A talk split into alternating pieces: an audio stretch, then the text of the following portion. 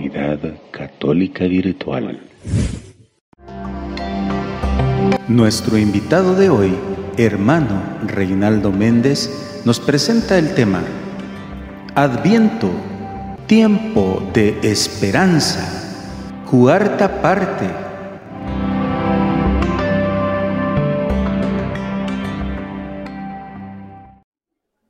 En Dios, en Dios, queridos hermanos, siempre vamos a tener buenas noticias.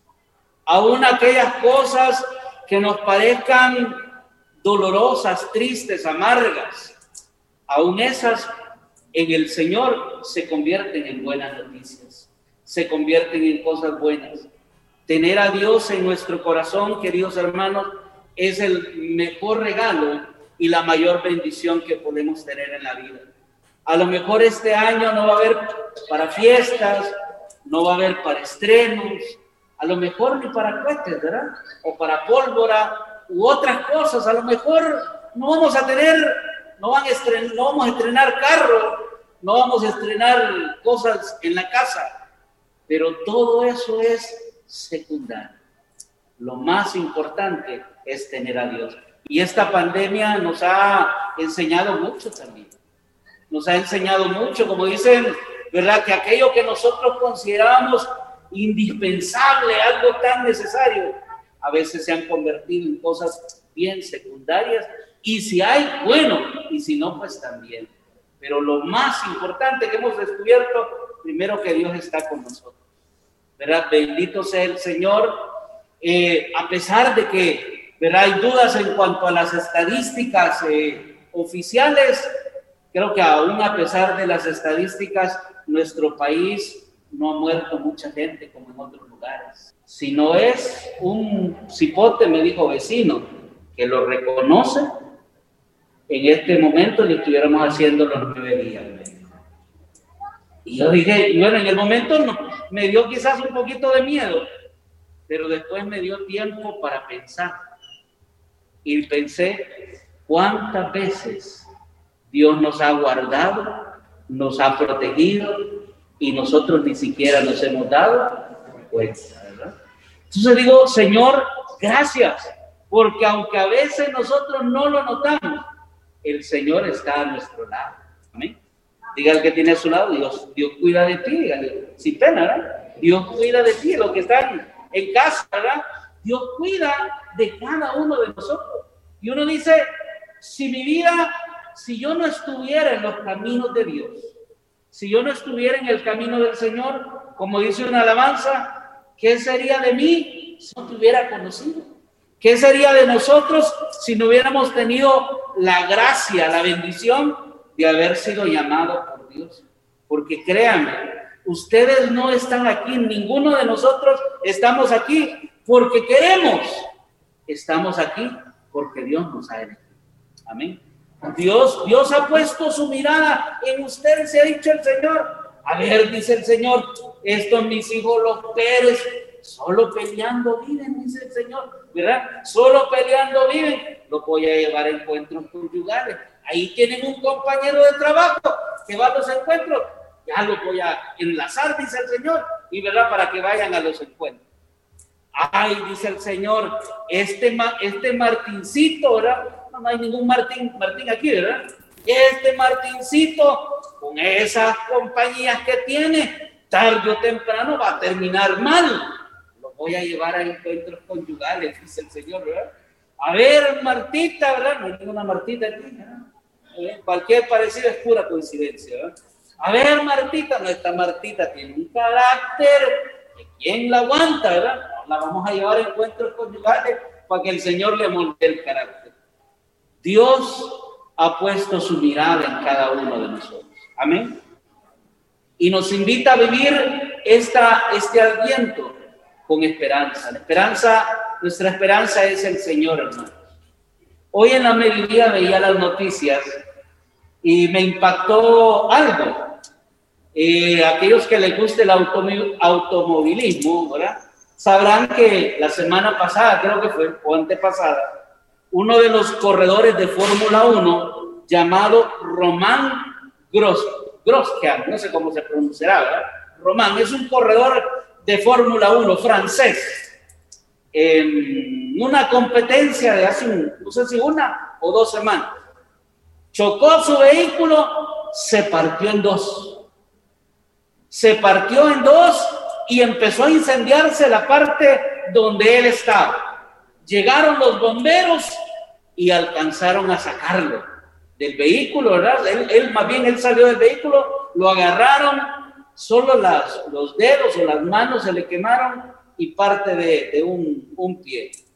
Pero hoy, decía la noticia, llegó al, a ese lugar, ya, ya eh, digámoslo así, repuesto, caminando, llegó a darle gracias a los bomberos y a las personas que lo habían auxiliado al momento de, del accidente y los abrazaba y le decía, me salvaste la vida. Tú me salvaste la vida.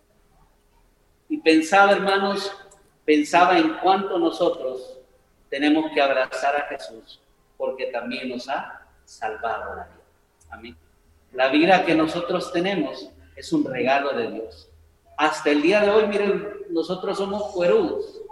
El Salvador, quizás con Israel, ha tenido una historia dura, difícil, hemos pasado terremotos, hemos pasado guerra, hemos pasado delincuencia, seguimos pasando delincuencia, hemos pasado huracanes, hemos pasado pandemia ahora, ¿verdad?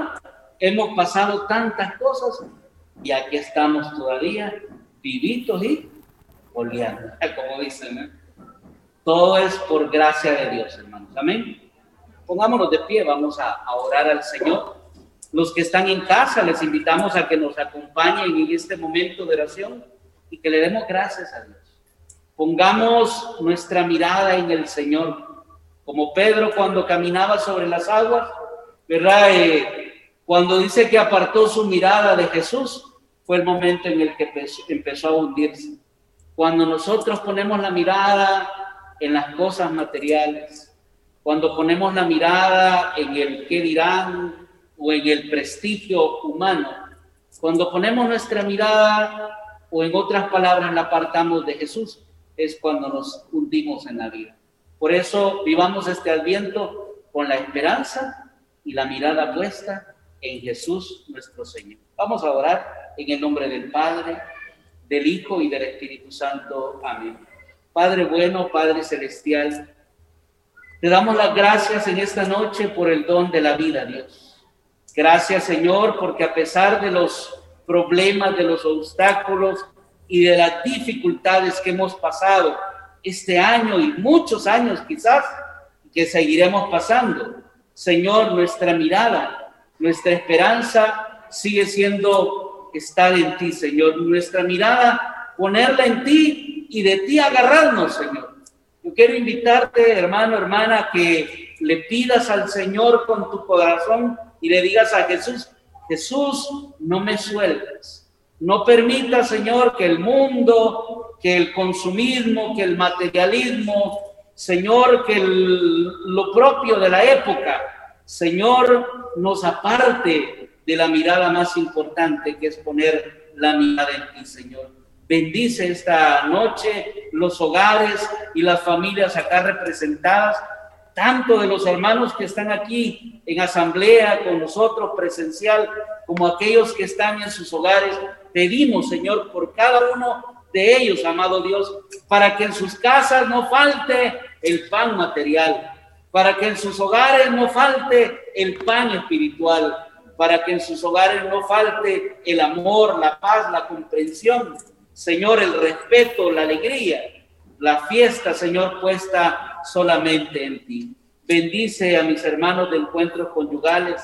Señor, gracias por todo el bien que este movimiento ha hecho y seguirá haciendo a nuestra sociedad, a nuestras familias. Bendícelos, Señor. Bendice a los secretarios generales, bendice a los hermanos que son delegados, Señor, los animadores en cada grupo, a los animadores también de comisiones, de ministerios, de servicios. Dale, Señor, en, esta, en este tiempo de adviento las fuerzas necesarias para seguir adelante. Bendice, Señor. Si tenemos ahora, Señor, hermanos que están en cama, que están hospitalizados, aquellos que están, Señor, padeciendo de algún dolor o a una enfermedad, esta noche pedimos que tu mano preciosa, Señor, se pose sobre cada uno de ellos y les des, querido Jesús, la sanación de su alma y la sanación de su cuerpo, Señor. Bendícelo, Dios. Aquellos hermanos que se han quedado sin trabajo, aquellos que tienen su propio negocio, son emprendedores, pedimos por ellos, Señor, para que puedan sobrepasar, sobrellevar este tiempo de crisis. Y, Señor, para ellos también, que la luz de la esperanza, Señor, brille en sus corazones y tú les proveas, Señor, en lo necesario de lo material. Todo lo pedimos en el nombre precioso de tu Hijo amado Cristo Jesús y por intercesión de María Santísima, nuestra Madre. Amén y amén. En el nombre del Padre, del Hijo y del Espíritu Santo. Amén. Que la paz del Señor esté con todos nosotros, hermanos. Feliz noche y gracias por seguir adelante, seguir perseverando. No dejen de perseverar porque es un bien para sus familias y para nuestra sociedad también. Que Dios les bendiga. Feliz noche a todos, a los que están en casa también. Comunidad Católica Virtual. Beato Carlo Acutis ruega por nosotros.